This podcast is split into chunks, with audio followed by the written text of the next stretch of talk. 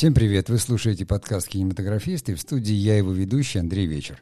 И сегодня я хотел бы поговорить о том, что такое вообще кинорежиссер сегодня, э, что это за профессия, где на нее учат, э, куда можно пойти работать. Но э, прежде всего, конечно, нужно сказать, что нужно определиться, наверное, с тем, что такое вообще кинорежиссер. Хотя вроде как все знают, что режиссер — это человек, снимающий фильмы — но, тем не менее, я думаю, что нужно более глубоко э, разобраться с этим вопросом. Ладно, основная тема заявлена, поэтому э, давайте, как всегда, традиционно музыкальная пауза и э, входим в основную тему.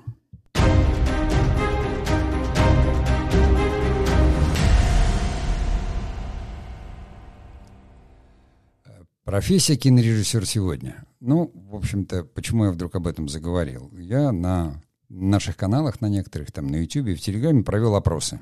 Что людей интересует больше? Ну, наших подписчиков и читателей. Кинопроизводство, киноиндустрия, кинодраматургия или там кинорежиссура. Так вот, с небольшим отрывом, правда, на YouTube и с достаточно таким приличным отрывом процентов 10-15 э, в Телеграм победила кинорежиссура.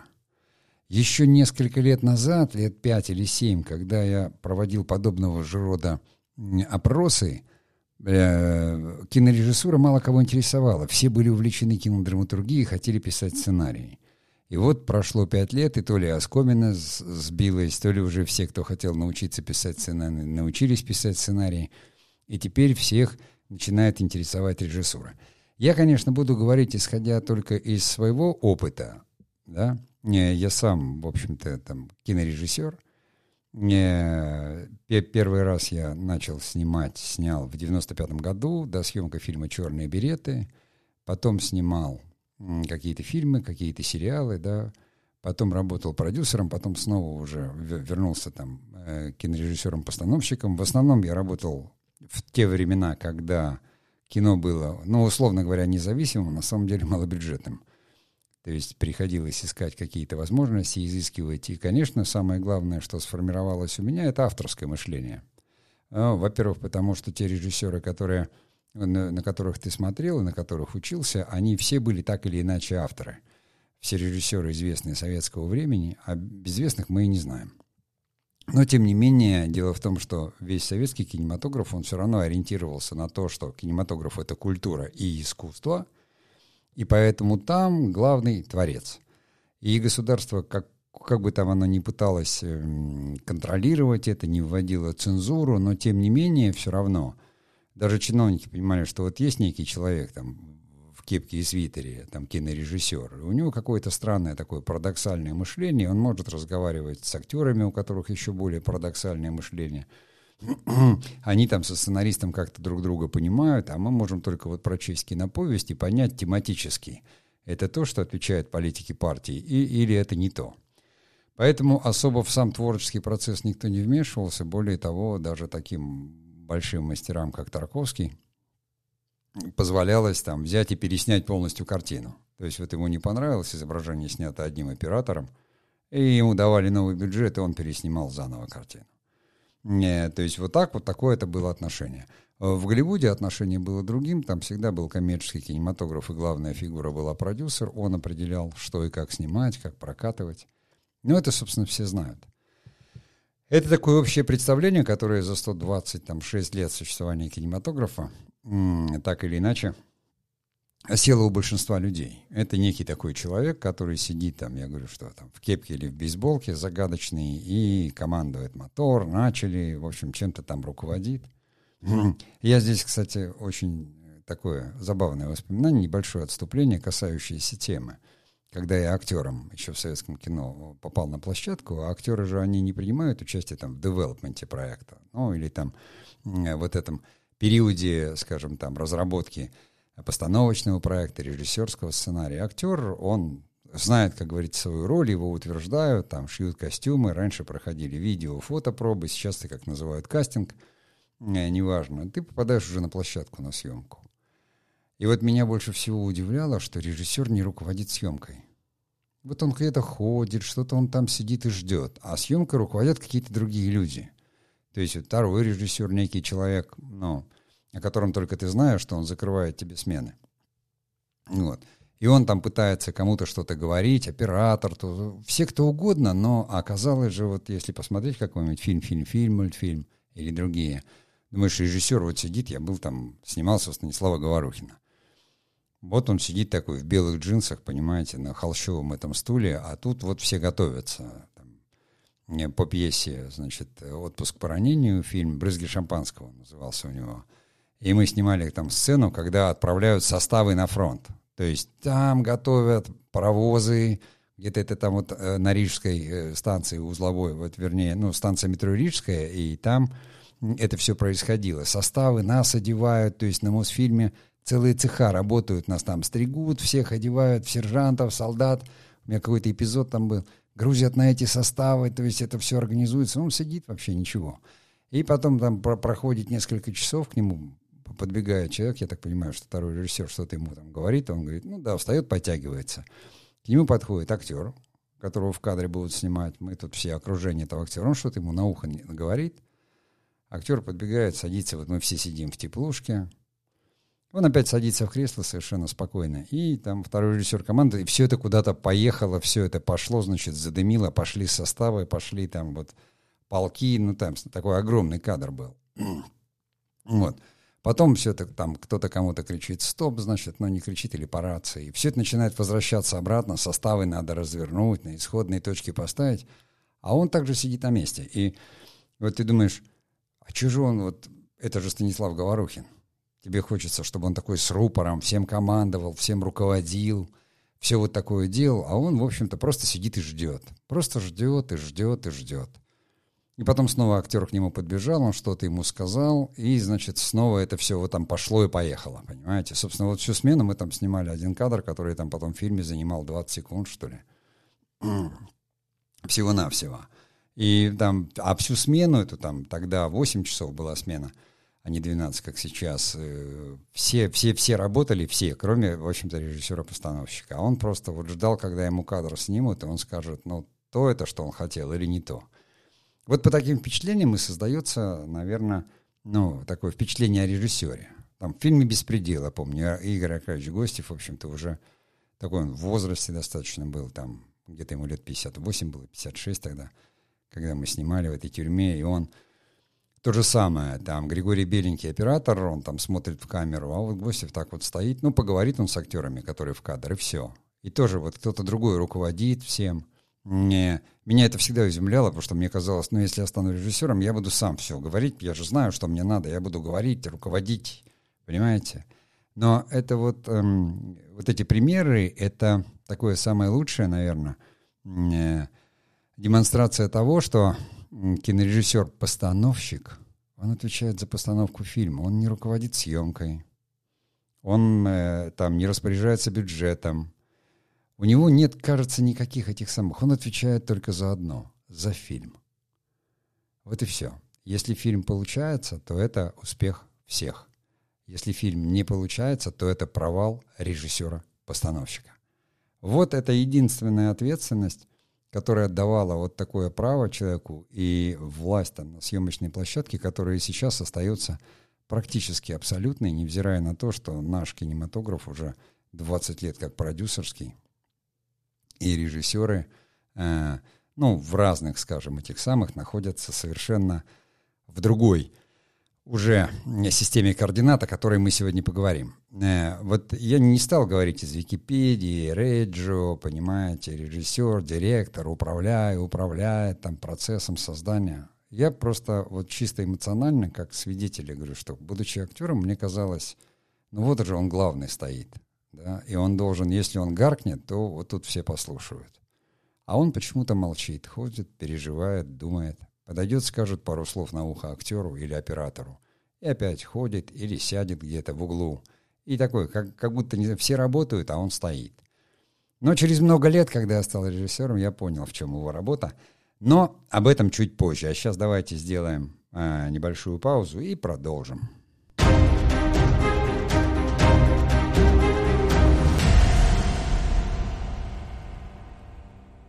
Я вдруг, ну, как-то я традиционно готовился к подкасту, там составил себе какой-то план структурный, думаю, это, это, это, вот какие навыки, да, э, где учиться, где работать режиссеру, и вдруг, может быть, такое предновогоднее настроение немножко.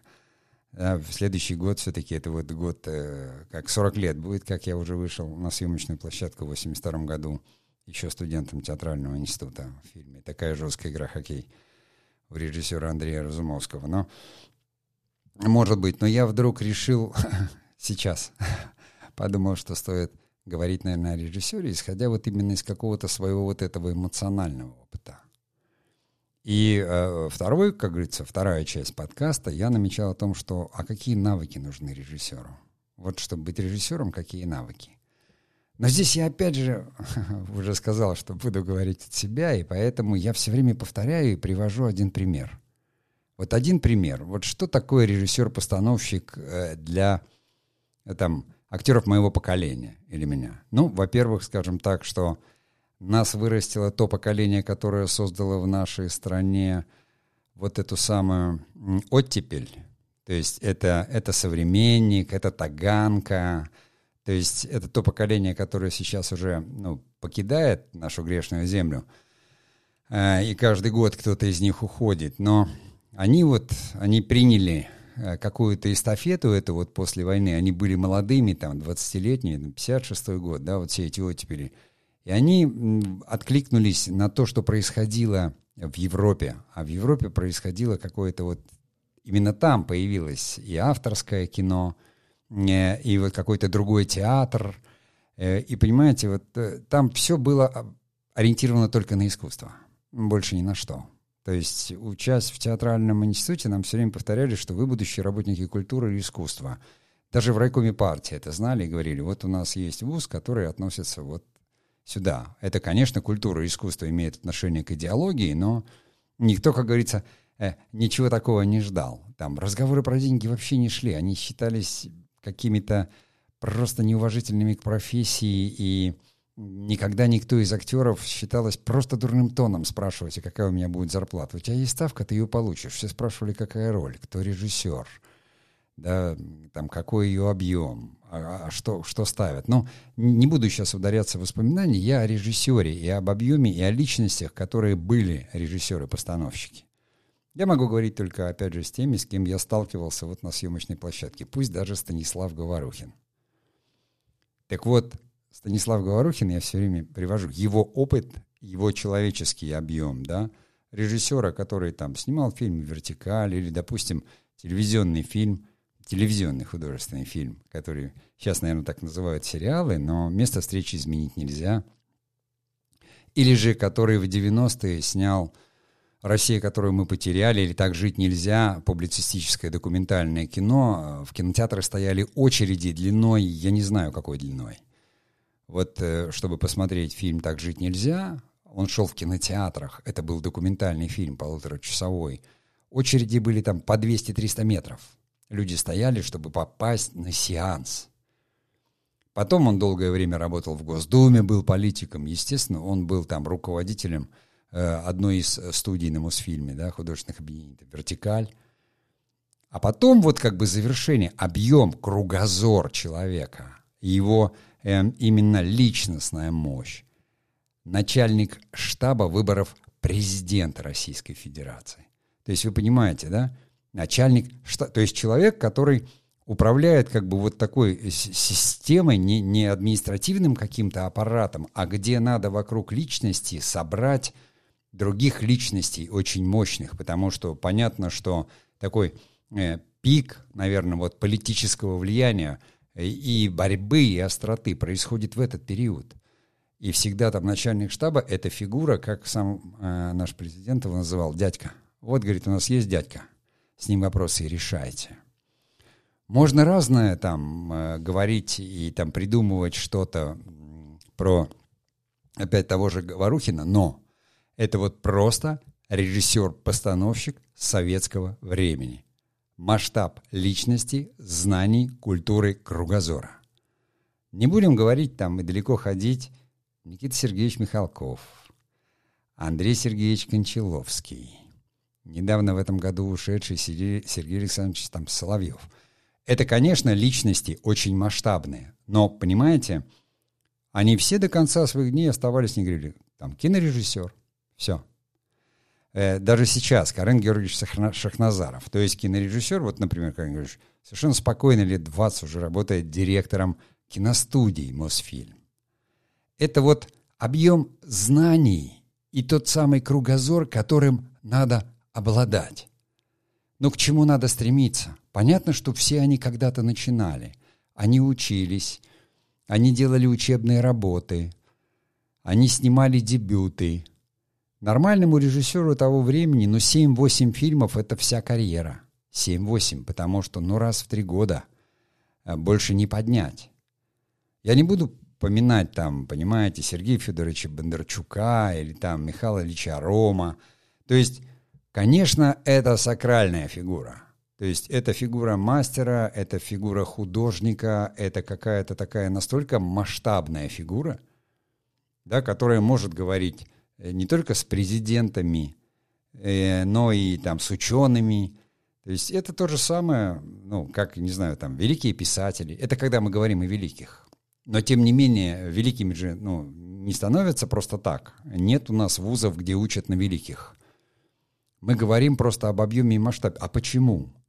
А потому что фильм, вот как контейнер для смыслов, если режиссер, он м, является каким-то автором смыслов, если он действительно может донести этот нарратив, который потрясет миллионы или эмоционально подключит миллионы, то тогда как говорится, хотя их и не знали, понимаете, но знали Эльдара Рязанова, потому что он вел кинопанораму. Остальных режиссеров по фамилиям зрители не помнили особо. Актеров знали, любили, а режиссеров, ну так, единицы, может быть. Вы думаете, что Тарковский ходил по улицам и все у него брали э, эти самые автографы? Да нет. И фильмы-то его показывали только по клубам, они получали третью категорию. Его в Европе знали, в мире знали. А у нас, ну, как бы считалось, что он снимает такое скучное, унылое и идеологически невыдержанное какое-то кино. И поэтому, чтобы посмотреть «Зеркало Тарковского», нужно было там в том же самом Ярославле один сеанс, один сеанс вообще там не в неделю, один сеанс вечерний э, в клубе какого-нибудь шинного завода – куда набивалась там вся такая просвещенная интеллигенция Ярославля, и мест не было, стояли, чтобы посмотреть фильм «Зеркало». Вот я его первый раз смотрел, 83-й год, по-моему. Один показ всего там в 19 часов. И шел он просто как лекция, перед ним выступил какой-то искусствовед, что-то там минут 40 он рассказывал, что тут идеологически сыро и не выдержано. Потом все-таки включили фильм, и все, затаив дыхание, смотрели – Знаете, я от волнения даже уснул в какой-то момент, но в те времена любили говорить, что если ты уснул на спектакле или на фильме, то это настоящее искусство. Может быть. И я, собственно, фильм через много-много лет только понял и, как говорится, так вот принял. Уже больше, когда учился, наверное, в киношколе и стал зрелым человеком. Там в 23 года я не способен был его воспринять. Хотя наверняка были такие люди, и современные 23-летние люди, они смотрят такое сложное кино, его понимают. Это говорит о том, что мир изменился. Так вот, тоже я мог бы говорить в этой части, там, знания надо там обладать этим, тем, всем. Ну, в принципе, вот надо ли режиссеру уметь писать сценарий? Да нет. А знать кинодраматургию? Да обязательно. Разница между работой сценариста и режиссером, что сценарист пишет проект к фильму. Это незаконченное произведение, как у писателя книга. Конечно, это Э, очень, но всегда мощными называли драматургов. Вот кинодраматург была профессия. А теперь я разговариваю иногда э, то есть с ребятами, которые еще учились кинодраматургии, закончили в ГИКе, хорошо пишут. Они говорят, не, не, мы теперь сценаристы. Мы, конечно, создаем вселенные для сериалов, но мы уже сценаристы. Потому что кинодраматургия — это такая вещь важная, они все говорят, ее пытаются преподавать, но уже, как говорится, таких требований ее выстраивают. Э, единственный человек, которому ее действительно нужно знать, это режиссер, потому что иначе он не сможет общаться с актерами и перевести им, э, как говорится, добиться от них, потому что есть разные способы работы кинорежиссерской. То есть можно просто говорить «поверни голову туда, поверни голову сюда», но при этом режиссер должен еще лучше понимать кинодраматургию, понимая, что вот такой данный поворот головы в данном контексте того, что он снимает, и того места, какое в фильме будет занимать этот кадр в динамике фильма самой, он даст вот такое вот... Режиссер переводит кинодраматургию в свет, цвет, звук, да, посредством, понимаете, постановка фильма. Режиссер сам ничего не делает. Совсем. Он просто управляет. У него есть э, люди, хорошо и правильно обученные, операторы, художники, актеры, они действительно все как будто вот музыканты в оркестре. А, а, а режиссер этим всем управляет, чтобы эта симфония или музыкальное произведение зазвучало. А, как тут, вот какими тут надо обладать? Надо ли уметь тут с людьми ладить? Ну, не знаю. Наверное, да. Управлять людьми надо уметь. А ладить — это уже другое. Это другой soft skill. Ладить — это вон... Чиновники должны уметь ладить, а они как раз не умеют ладить, понимаете? Режиссер же не продает ничего. Да, можно сказать, режиссер должен уметь питчить. Не надо ему ничего питчить. Режиссер должен уметь отстаивать. Отстаивать свое видение. Понимаете? И всегда должен быть готов к поражению. Он всегда должен понимать, что он несет... Режиссер — это полководец но только он, э, ну или военный начальник, понимаете, который не сражение может, а бой вот, ну или сражение должен выиграть, потому что фильм, создание фильма — это сражение такое вот. Может быть сродни Бородину, а может быть сродни просто какой-то взятие какой-то высоты.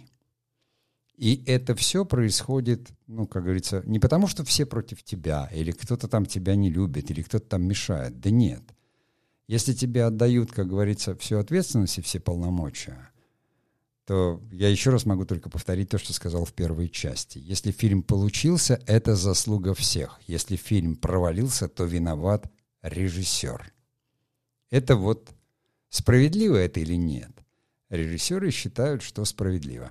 Именно поэтому они спорят, отстаивают свое, потому что, как говорится, погибать так с музыкой. Да? Если ты делаешь что-то свое, то во что ты веришь, то даже если потом будет какой-то провал – или что ты будешь хотя бы понимать, за что тебя распяли, или почему тебе больше никогда э, не дадут э, возможности снимать. Поэтому, заканчивая вот эту часть, в которой я, как говорил, какими э, знаниями и навыками должен обладать режиссер, всеми. Вот всеми, которыми обладает soft skill, hard skill, вот все, что он должен разбираться во всем. Знать все тонкости процесса кинопроизводства – Имеется в виду именно кинопроизводство, не киноиндустрии, кинопроизводство. Не бюджетирование там как таковое в деталях, а именно понимание, как работают средства э, на, на проекте, да, и куда их направить. Режиссер должен думать не о райдере своем или зарплате в первую очередь, что сейчас стало какой-то нормой, а о том, чтобы как можно больше средств поступило в само произведение, в фильм чтобы он соответствовал замыслу. Не просто это было value и нравилось продюсеру. Дорогое изображение value. Понимаете, режиссер ведь не дизайнер, э, которому сделали заказ. Он там говорит, ну вот такие материалы. Заказчик говорит, нет, пусть пять раз дороже будет. Ну хорошо, в пять раз дороже. Режиссер, он архитектор. В его доме жить должно быть удобно. Понимаете? Он не за дизайн отвечает, а за основы. Поэтому Конечно, драматургия в первую очередь, конечно, постановка фильма. То есть это не только теория света, а как он работает, или оптики. Понимаете, режиссеру не надо знать оптику так, как знает ее оператор. Он должен понимать, как она работает вместе с мозгом и через глаз. То есть, когда это... Как человек вообще воспринимает изображение, как через изображение передается эмоция, как работают цвета, как работает цвет, цвет. Он может идти к этому через эмоцию, через логику, через все что угодно, но в любом случае его путь долг, потому что, чтобы сформировать целое, нужно сначала все это сложить по частям. Поэтому кинорежиссерами так долго становятся. Средний путь — это, я говорю, что 12-15 лет до дебюта. Раньше до 45 лет ты молодой начинающий режиссер. Сейчас все стало гораздо быстрее, потому что изменилось время, изменилась индустрия — Понимаете, все, может быть, изменилось. Информация стала сложнее, кроме одного. Мозг наш не успевает. Если предфронтальная кора формируется только к 35 годам, а она отвечает за разум, то как вы в 25 станете вот таким полностью законченным, завершившейся личностью, если еще формирование до конца не произошло там нейробиологическое? Казаться-то вам может все что угодно. Поэтому, в принципе, даже те режиссеры, которые снимают, это уже там от 35 и выше. Но никто не отменяет какой-то абсолютный успех и в 25, и в 26 лет, когда, да, на фестивалях сколько угодно очень молодых, подающих надежды выдающихся. Но что из них потом получится, как говорится, никто не знает. Как правило, их отлавливают, забирают в индустрию, и потом они превращаются просто, ну, в таких, э, как говорится, может быть, крепких ремесленников, а, а, а может быть, просто выгорают. Потому что не хватает вот этой веры, этого духа, не мотивации. Понимаете? Вдохновение и мотивация — разные вещи. Поэтому режиссер, да, начинать, конечно, кинодраматургия, постановка фильма, то есть то, что называется кинорежиссурой, о которой мало говорят в киношколах. В киношколах дают фильммейкинг. Это то, как создается фильм, что можно пощупать руками. Вот там камера, так вот ставится, вот раскадровки, вот это, свет отсюда, свет оттуда, режиссер, команда, мотор. То есть, ну, фильммейкинг ты узнаешь так и так, в любом случае. А вот мувимейкинг, то есть как делать кино само, чтобы это было кино. Этому режиссеры учатся сами, этому никто не учит. И это складывается как раз из совершенно иных вещей. Точно так же, как кинопроизводство, это взаимоотношения, это управление не просто коллективом, а процессами технологическими в ситуации абсолютного э, временного давления, абсолютно как бы такого непредсказуемого фактора погодного, человеческого, какого угодно – Потому что что такое киносъемочная группа в съемочном процессе? Это 100-200 человек с огромным количеством техники, которые каждый день, каждый день, 12-14 часов совершенно в разных местах, они пытаются создать то, чего нет и никто не видел. Ну, то есть, что можно прочесть в виде сценария или увидеть раскадровок, но этого нет. И это все эмоционально потом нужно как бы, и не только эмоционально, сложить во что-то единое и сделать еще так, чтобы зритель это посмотрел. Ну ладно, а то я могу об этом говорить бесконечно, и поэтому сейчас уже и так перешкалил вторую часть. Поэтому давайте сделаем паузу и продолжим.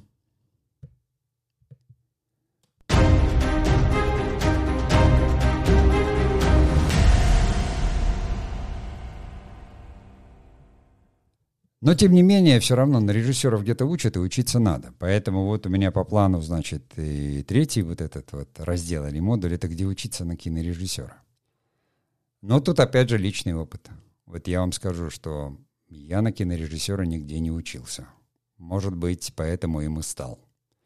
Потому что я учился на актера, и я учился в киношколе, я заканчивал вот, ну, как бы продюсерский факультет, потому что я поступил уже зрелым, и у меня уже было где-то 10 лет съемок, как у режиссера. Пускай там э, на телевидении и, и кино, как говорится, отдельно я снимал и доснимал, и какой-то актерский опыт. Я просто понимал, ну, а зачем мне начинать заново с того, что я знаю, когда мне нужно совершенно точно выучить, ну, как понять, как будет работать новое кинопроизводство. То есть старого кинопроизводства, в котором я начинал, уже не было, в 2000-х кино стало новым. И я пошел учиться как раз вот кинопроизводству и киноиндустрии, но поскольку я учился на высших курсах сценаристов и режиссеров, всех учат вместе. Режиссеры со сценаристами и с продюсерами, там, там пять человек драматургов училось, вот нас пять человек, на занятии все трое, ну, режиссеров несколько мастерских, то есть профессия всегда была популярна, документалисты, игровики, все по одной программе, одни и те же фильмы смотрели, все проходили кинорежиссуру, кинодраматургию, но в мастерских каждый занимался тем, что ему, как говорится, близко. И я после киношколы оказался во вторых режиссерах, э, то есть, который тоже вроде как режиссер, но это кинорежиссер, не постановщик, он отвечает за производство. А потом по продюсерской цепочке, пока вот там в 2010 году я не ушел из киноиндустрии и не снял там сразу «Госпиталь», потом... Э, господи, ДДЗ, «Дневник доктора Зайцева» сериал был такой, первый сезон я снимал, и потом вот э, мы создали свою компанию и сняли «Ископаемый», где я уже был и сценаристом, и режиссером. То есть такое независимое кино, потому что это было время независимого кино, очень короткое, где-то с девятого года там, по двенадцатый у нас. Ну, а потом оно со всякими там экономическими кризисами и другими, оно не развелось и ушло. Оно как бы во, во всем мире оно ушло в тень, хотя я очень любил, как говорится, независимое кино, да и сейчас его продолжаю любить.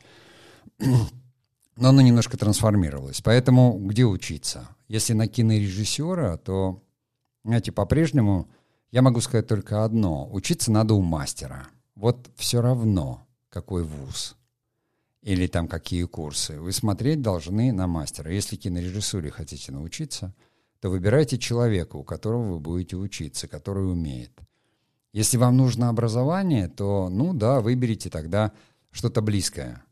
Сейчас э, эм, э, вузов, которые там как бы учат киноиндустрии, проблема в том только, что они дороги чудовищно там от 400-700 тысяч, а сейчас даже в некоторых местах до миллиона за год доходит. Понимаете, потому что это престижно стало, и туда прут, в общем-то, дети тех, у кого там есть хороший, может быть, доход. Но, тем не менее, э, раньше просто, ну как, только через ГИК можно было или только через ВКСР. Если нет образования, требования было, диплома, то ты не получишь ни постановку, тебя на работу не возьмут. Вот я, например, был дипломированный с высшим образованием актер и хотел работать в кино там, мне 25 лет. Я приехал, пришел на студию документальных фильмов в Москве. И говорю, я готов начать с самой нижней цепочки. Там просто ассистентом ассистента. У меня есть высшее образование, так, так, так. В кадрах посмотрели, сказали, оно у вас не профильное, вы актер драматического театра и кино. Я говорю, ну вот кино. Они говорят, нет. У вас должно быть образование режиссерское. И точка. Все. У кого-то были связи и знакомства, и кто-то мог э, прийти и устроиться даже с параллельным каким-то образованием, но потом все равно обязательно заканчивал какие-то курсы, потому что э, не только табель о рангах, но диплом имел значение. То есть, если у тебя нет записи, что ты кинорежиссер, ты никогда им и не станешь. Ну, хотя, конечно, были такие вот индивидуальные случаи, когда как Сергей Федорович Бондарчук. Он актер, да, и он сыграл роль, и Сталину это понравилось, и ему дали вообще там сразу народного артиста, понимаете? И точно так же он, э, работая в кинематографе, там получал постановку, его подкрепляли сильнейшими вторыми режиссерами, производственной частью какой-то, но все равно он сначала что-то должен был снять и показать. Даже если, и более того, там Бондарчук все-таки в ГИК закончил – как-то там бы ни было, понимаете? То есть вот такие рядом там внутри переходы, они бывали. А человеку со стороны было очень сложно. Сейчас все стало, но это только кажется, что просто. Вот понимаете, а, кроме того, что у тебя мозги должны быть определенные, скроенные, как говорится, душа и кругозор, и вся эта, ну, как сложность, которая существует. Но учиться надо, там, во-первых, там, где есть вход в индустрию, и там, где есть мастер. То есть если вы идете на некие какие-то там курсы, которые вам обещают что-то, а преподавателей вы не знаете и не видите их фильмографию и не понимаете, э, вам преподают там по методикам, по книжкам, вас там пушат и все правильно, и потом дают хорошие корочки, где пишут, что вы кинорежиссер. Во-первых, вот в Авгике, допустим, и на ВКСР вы не получите корочки, просто не получите диплом, если вы не защититесь. То есть если у вас не будет фильма, вам не выдадут диплом. Я не знаю, как сейчас, но когда я учился, было именно так. То есть ты мог 10-15 лет ходить и работать уже, но потом только ты защищался, приносил фильм, в котором было написано, что ты там режиссер или продюсер. И тогда тебе могли выписать диплом. Ну, таково было условие обучения. Сейчас люди идут, заканчивают курсы. То есть про онлайн-курсы я вообще не говорю. Но там учат, да, и фильмейкингу могут научить, и сценарии писать. Но Понимаете, это же совсем э, не то кино, которое кино. Но закончив, э, ты не станешь дискотом, закончив э, какой-нибудь там э, курс в интернете. Это абсолютно точно. Ну, потому что там очень долгий путь, он вообще там первичный художник, и киношкола, и он сколько отработал в спецэффектах. То есть это комплексный опыт. Режиссер-постановщик, чтобы получить вот эту вот приставочку «постановщик», это как руководитель очень такого крупнобюджетного проекта, потому что, ну, фильмы стоят миллионы. Миллионы же абы кому поручать нельзя. Конечный результат каким будет? Поэтому, если вот э, вам кажется, что вы хотите быть кинорежиссером, ну, поздравляю вас, здорово, у вас лет 15 впереди, пахоты и обучения. И если у вас нет высшего образования, значит, идите в ВУЗ – Их сейчас много вузов, где кинорежиссерская профессия. Проступайте, проходите творческие конкурсы, снимайте все учебные работы, участвуйте в том, в том, этом. Но в этих вузах, я говорю, что выбирайте мастеров, которые практики, которые что-то сняли, у которых есть какой-то бэкграунд. Это все-таки, если вы хотите заниматься э, искусством и творчеством, то можно научиться этому только у мастера. То есть у человека, который это умеет – если человек, он говорит, что я все знаю, но при этом он это не умеет, ему нечего показать. Мастера бывают тоже разные. Тогда вы ничему не научитесь, потому что просто так пройти теоретические знания, получить их, знать, как там э, флешка в камеру вставляется и, и как там объективы менять, но это не сделает вас режиссером никогда. Ну, то есть, может быть, там режиссером роликов на YouTube, да, режиссером мультимедиа. Вот здесь мастер не нужен, здесь нужно как раз уметь владеть очень много навыков, потому что мультимедиа стремительно развивается, оно всегда идет по какому-то шаблону. Да, есть даже мультимедийное искусство, но это совершенно другая история. Потому что самое главное, что режиссер должен уметь, он должен уметь выстроить нарратив визуальный. А для этого сам нарратив надо иметь. Нужно иметь объем, как говорится, души и понимания такой, и, э, и взгляд какой-то на жизнь, чтобы ты эмоционально мог разбудить тысячи, десятки тысяч, миллионы людей эмоционально зацепить. Я опять же говорю в своем понимании кинорежиссуры и масштаба. В своем. А, а, а не в том, что там, ну, ты потом будешь снимать сериалы там для какого-то энного канала, 300 серий. Там тоже нужен режиссер, но он не кинорежиссер, он, он да, он постановщик, но там режиссер-постановщик. Он ставит там сериал, он управляет там четыре камеры, актеры, поток, также управляет группой, ему также нужны знания. Но это больше такой работник технологический. Он, в общем-то, конечно, тоже у него там авторские права и все остальное. Но это другая работа, другая. Это как на заводе, на конвейере работать. Сравните себе там изобретателя, к примеру, да, и, и человека, который работает на конвейере. Это совершенно разные вещи. Работа в конструкторском бюро там – и в цеху. Вот э, здесь просто это такая вот разница. То есть диджей это тоже, наверное, можно сказать, музыкант. Он там крутит музыку, но он же ее не пишет. Да? Он не оркестром управляет, э, чтобы оркестр здесь и сейчас вживую сыграл симфонию. А он берет какие-то готовые записи, их там перемешивает и крутит. Это уже какие-то новые профессии совершенно. Они тоже называются так же, но тем не менее это совершенно иное. Но это иное никуда не девается, поэтому все равно нужно учиться, но учиться всегда и везде. Для режиссера главное именно кругозор, то есть интеллект. Не знания как таковые, теоретические, а понимание. А понимание приходит ну, с опытом, с осмыслением. То есть я вот э, недавно как раз в мастерской там, объясняя эту разницу, я сказал, что, понимаете, ну, вуз вам нужен только для того, чтобы вы научились работать э, с сознаниями. Весь смысл вуза в том, что вы берете книгу, прочитали какую-то, а потом берете и пишете, что вы думаете по этому поводу. Там реферат называется, или там синопсис. Что вы поняли из нее. И вот эта бесконечная работа, когда ты читаешь, понимаешь и пишешь своими словами, вот это и есть образование, все.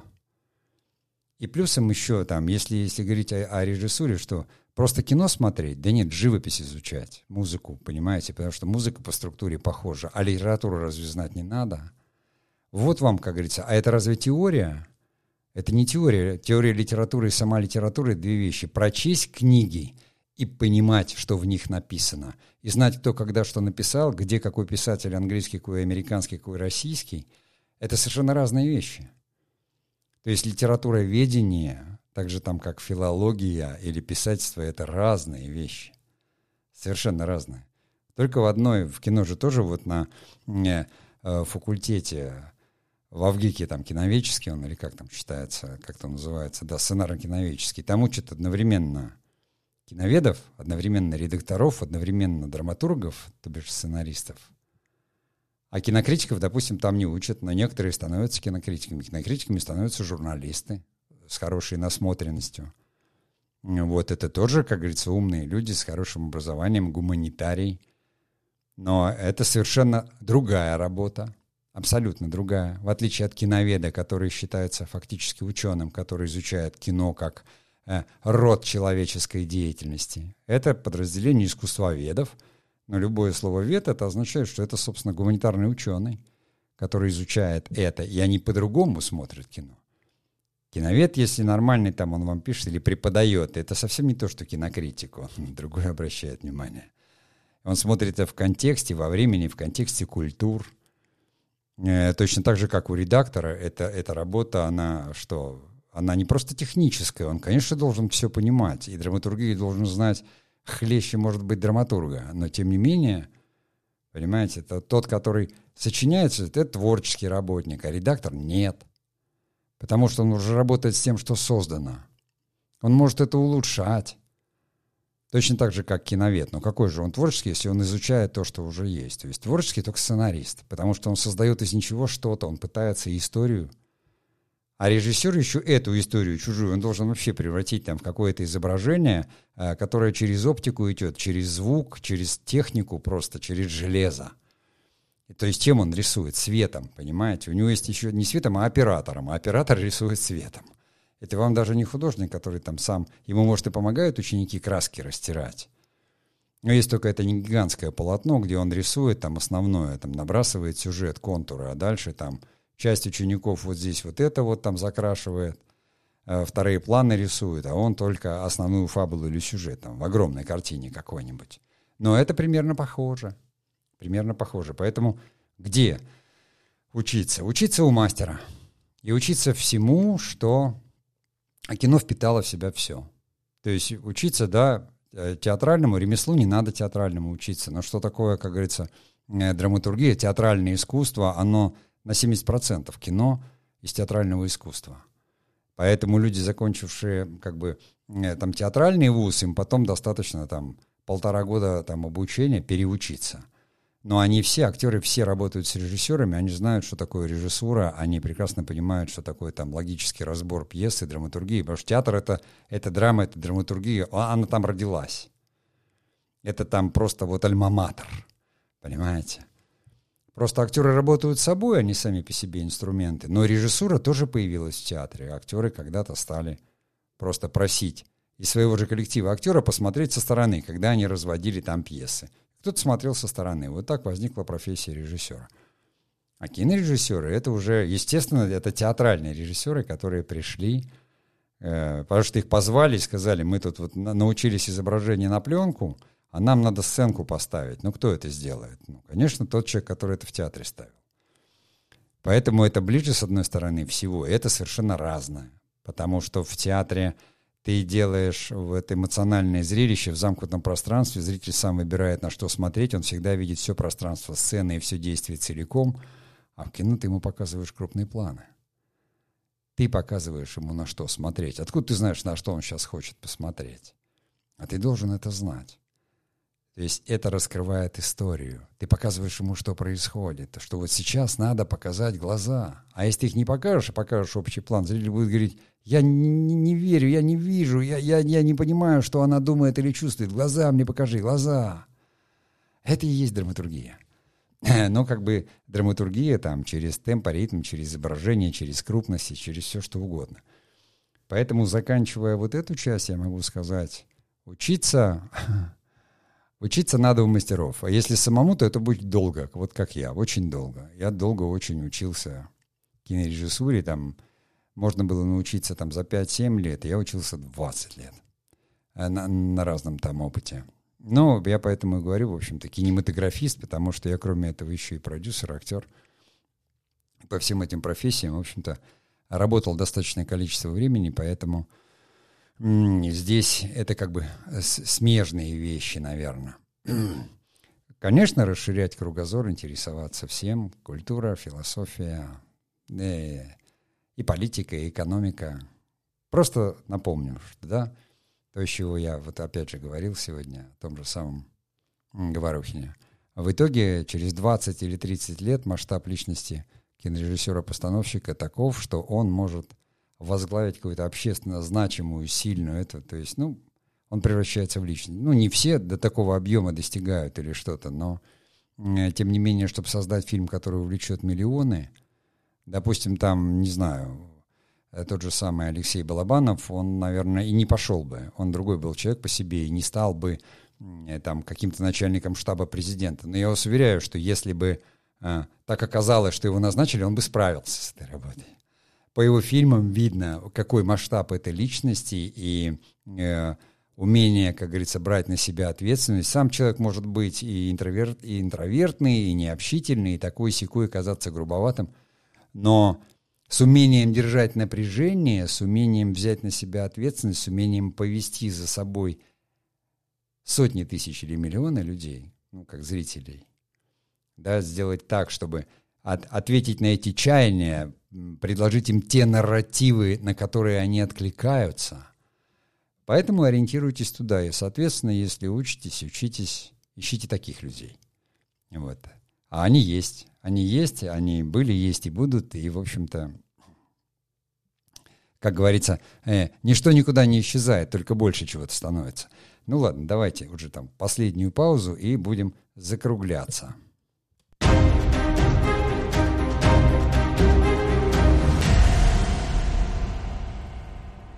Ну и такая финальная часть, которую я себе наметил, это, ну а где же работать-то кинорежиссеру? Ну, первое, что давайте снимем вот этот весь этот э, такой флер и момент, что режиссеры много где работают. И в Ютубе, то есть, ну, не забывайте, это же платформа. Телевидение — это тоже платформа. Кинотеатр — это тоже платформа. То есть, и где работать кинорежиссеру?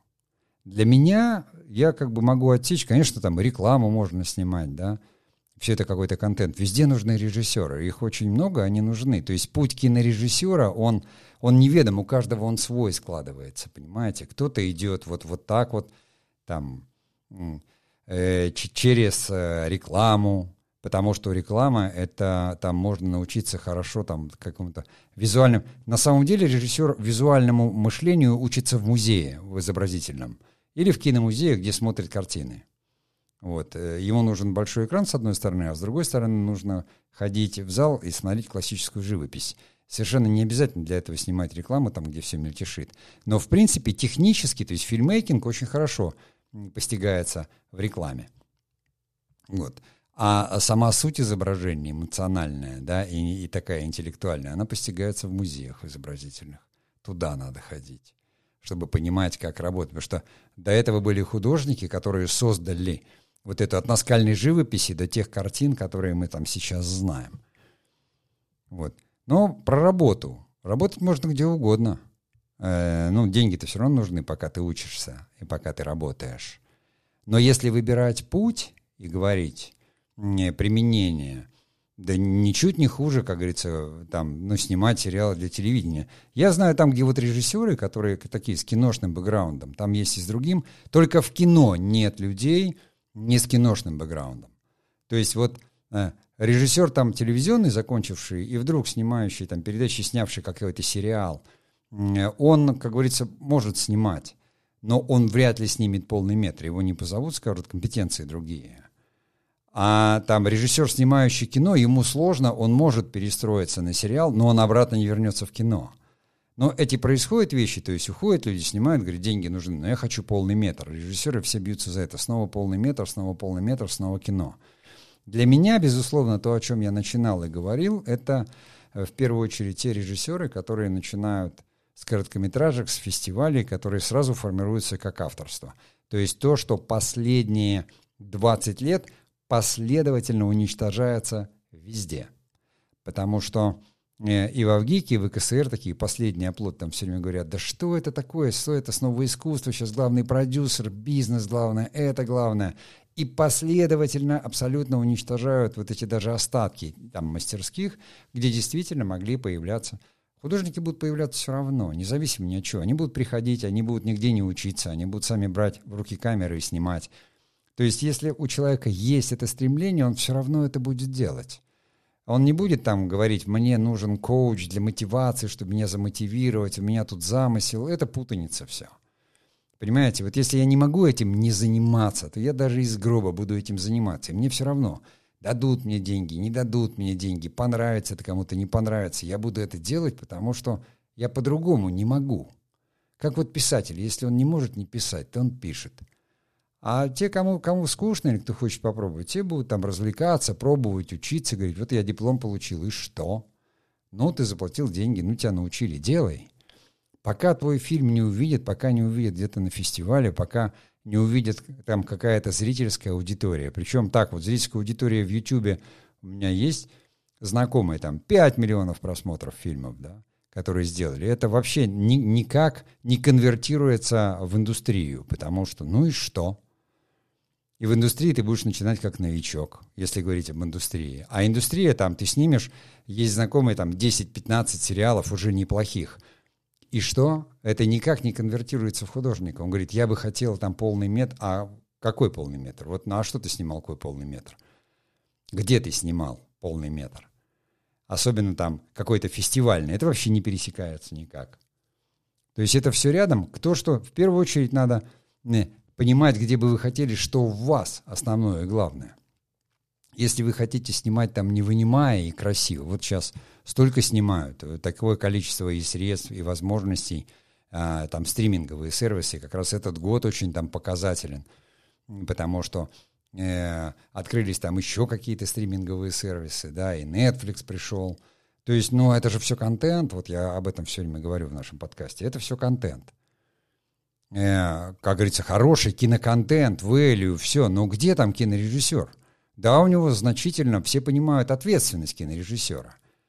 Но если даже кинорежиссер не справился, говорят, ну, на постпродакшене возьмем хорошего режиссера монтажа, хорошего графика, закроем, нарежем, нарубим, сделаем, потому что контент. Никто не делает нарративы, делают сюжеты. А сюжет можно рассказать и быстренько, и смонтировать, понимаете?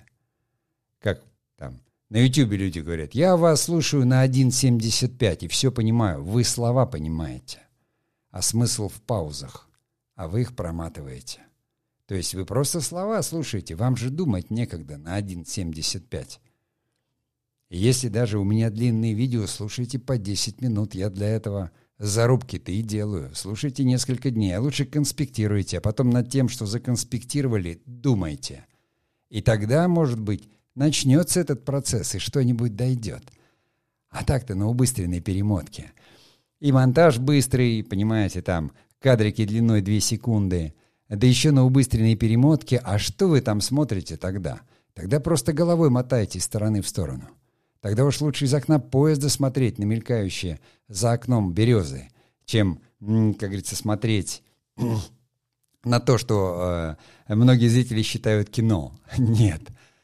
Э, я все-таки считаю, что э, самое главное, если говорить о кинорежиссере-постановщике, это человек, который может рассказать историю, которая тронет зрителей, именно тронет. Не просто сюжет, который увлечет, а история, над которой хочется думать, которую хочется пересмотреть, которая находит отклик в душе, которая чему-то учит, которая развивает душу. Понимаете? Делает из нас людей, human. То есть, когда ты учишься человечности, когда ты учишься гуманизму, когда это просто моделирует и задевает тебя настолько – не просто 3D-погружение, аттракцион, хотя кино и аттракцион тоже, а именно когда после этого фильма тебе хочется стать лучше, когда ты говоришь, я, я что-то понял для себя, и я как-то изменился, на меня это повлияло. Ну, влияют же нас так картины или там иконы, иконы тоже картины, но с другим, э, как говорится, смыслом. Книги. Мы же знаем, как мы меняемся. Мы же не говорим, ой, на меня очень повлиял Инстаграм. Да, он может повлиять. Он может повлиять, потому что после него ты уже не сможешь даже страницу книжки прочесть, у тебя глаза будут бегать, понимаешь, кругами, и ты будешь ее пытаться свайпать, а, а не перелистывать. Но это тоже влияние. Как вот влияет алкоголь или наркотик, да, кристаллизует мозг. Кино надо смотреть, ему надо сопереживать, как книга. Ее нельзя быстро. Нельзя на 1.75 на перемотке. Нельзя. Вы увидите только какую-то мельтешню, вы не поймете, потому что, опять же, сумейте научиться ставить мир на паузу. И понимаете, что в этой паузе целый мир. Если вы этому научитесь, ну, все будет прекрасно. Поэтому, если вы хотите стать кинорежиссером, то вам одна дорога. Только одна дорога. тому, что называется искусство, культура, тому, что нарратив. А дальше, ну, работать придется везде, чтобы зарабатывать на жизнь. Понимаете? И мне не хочется сейчас тут добавлять, что вот вы можете там, там, на телевидении. Нет, там вы будете как на заводе, понимаете? Ну, если вы работаете на заводе и, и в две смены, еще и на конвейере, то какой тут из вас этот самый? Откуда у вас силы останутся, понимаете? Художник должен, как говорится, мир наблюдать, созерцать, изучать, бродить по нему и потом рассказывать о нем. Поэтому это ничего не поменялось. А тот, кто уже, как говорится, где-то в хорошем месте и все у него хорошо, тот почему-то странным образом теряет вот это дарование, которое есть у нас у всех с рождения, но мы почему-то потом меняем его на благо. Ладно, вот на этой самой ноте я и закончу сегодня наш этот последний в этом году подкаст. Поздравляю всех, естественно, с наступающим новым 22 годом. Сезон подкаста не закончен, будем продолжать. Для меня также важна тема филогенеза кинематографа и его изменений. Но вот, как я уже сказал, видите, я провел такой опрос. А, кинорежиссура победила, мне было это приятно. Я решил закончить этот год таким небольшим эссе, спичем или нарративом о кинорежиссере. Все, с наступающим всех и всего вам наилучшего.